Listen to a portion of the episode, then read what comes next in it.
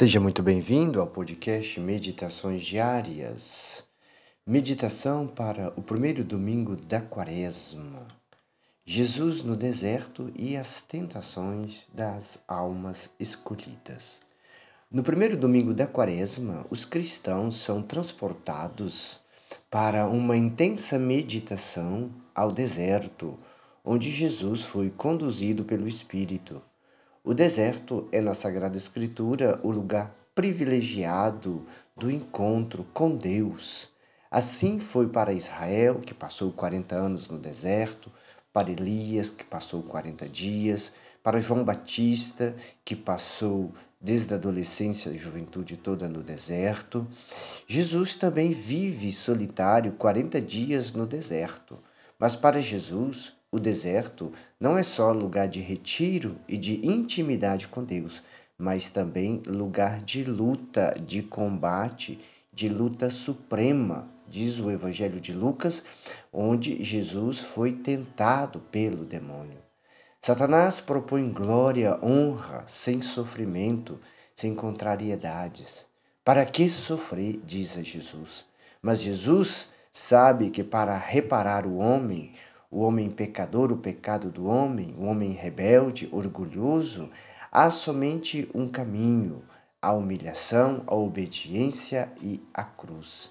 Por isso, Jesus suporta as tentações para nos ensinar a vencê-las, pois as tentações são para nós é, motivo de nos prepararmos no combate que estamos vivendo.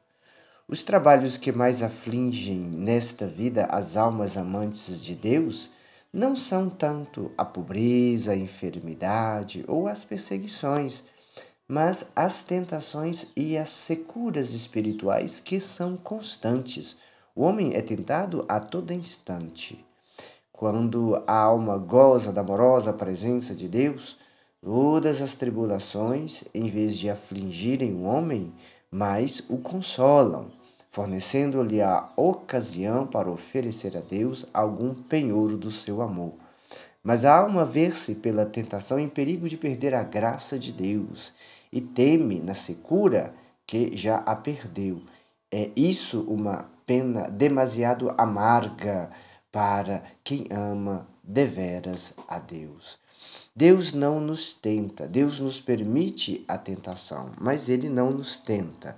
Nós somos tentados pela nossa própria consciência, con, concupiscência. Opa, quase disse consciência. Somos tentados pela própria concupiscência. Deus a ninguém tenta. Observemos, irmãos, porém, que a tentação ela vem sobre as almas santas, né? porque as almas santas são aceitas por Deus são aquelas que procuram viver com Deus, por isso passa pela aprovação para crescer. As tentações são motivo de crescimento. Quem nunca foi tentado? Hum? Quem foi o mais santo de todos os homens? Jesus. E Jesus também foi tentado e ele passa pelas tentações para nos ensinar. Todavia, Jesus, diz o texto, foi levado ao Espírito ao deserto para ser tentado pelo diabo as três tentações que são também as nossas: a gula, a presunção e a idolatria, o poder, o querer né, e o se achar melhor do que todos os outros. Em primeiro lugar, Jesus foi tentado de gula, porque tendo jejuado 40 dias, teve fome. E chegando-se a ele o tentador, disse: Então, se és filho de Deus, diz que essas pedras se convertam em pães. Essa tentação também eh, pode vir sobre nós, né? De ah. Depois, em segundo lugar, foi tentado de presunção, porque o diabo transportou ele a uma à cidade santa e o pôs sobre o pináculo, o ponto mais alto do templo, e lhe disse: Se és filho de Deus, joga daqui para lá é porque está escrito, né, no Salmo 90, recomendou que os anjos não te levar, não te deixarão cair, te segurarão, te levarão nas palmas das mãos, né, a fim de que não tropece alguma pedra. O demônio está citando o Salmo 90.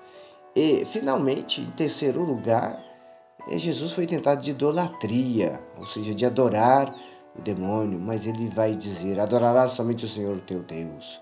Porque o diabo, vendo-se vencido outra vez, transportou ainda a um monte alto e mostrou-lhe todos os reinos do mundo e a glória deles. E lhe disse: Tudo isso te darei se prostrares diante de mim. Você, irmão, diante de uma tentação, quando você vence essa tentação, é, é, não desanime e continue labutando, tentando, porque o demônio voltará com outra tentação. Ele não desiste, ele quer te fazer perder, mas você é vencedor. Lembre-se disso. Importante.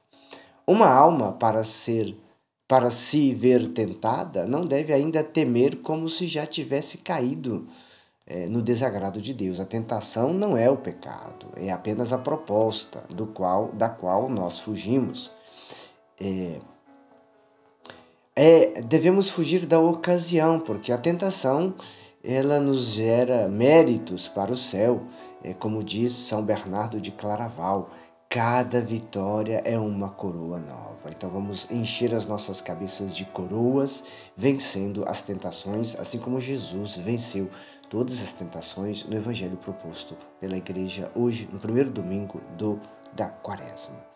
E quais são os remédios que a igreja propõe para vencer as tentações? Os meios de que nós devemos servir para vencer as tentações são os mesmos que nosso Salvador e Redentor Jesus Cristo nos ensinou no Evangelho, dando o exemplo, né? Jesus jejuou 40 dias, então, o primeiro jejum, jejum e oração para vencermos, né? Então, em primeiro lugar, para vencermos todas as tentações e, em particular, a dos sentidos, né? Aquilo que os nossos olhos veem, aquilo que o nosso corpo toca, né? Em primeiro lugar, as tentações dos sentidos. É necessário que nós também, especialmente neste tempo da quaresma, mortifiquemos a carne pelo jejum pela penitência, pelo recolhimento, jejum, penitência, oração. E que, ao mesmo tempo, esse jejum, essa penitência, essa oração deve avigorar o espírito, né? fortalecer o espírito com meditações, né? com sacramentos, porque não só de pão vive o homem, mas de toda a palavra que sai da boca de Deus. Né?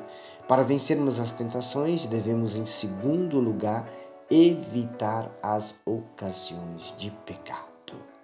Aquele que se expõe voluntariamente aos perigos e não pretendem cair, tentam Deus a fazer milagres.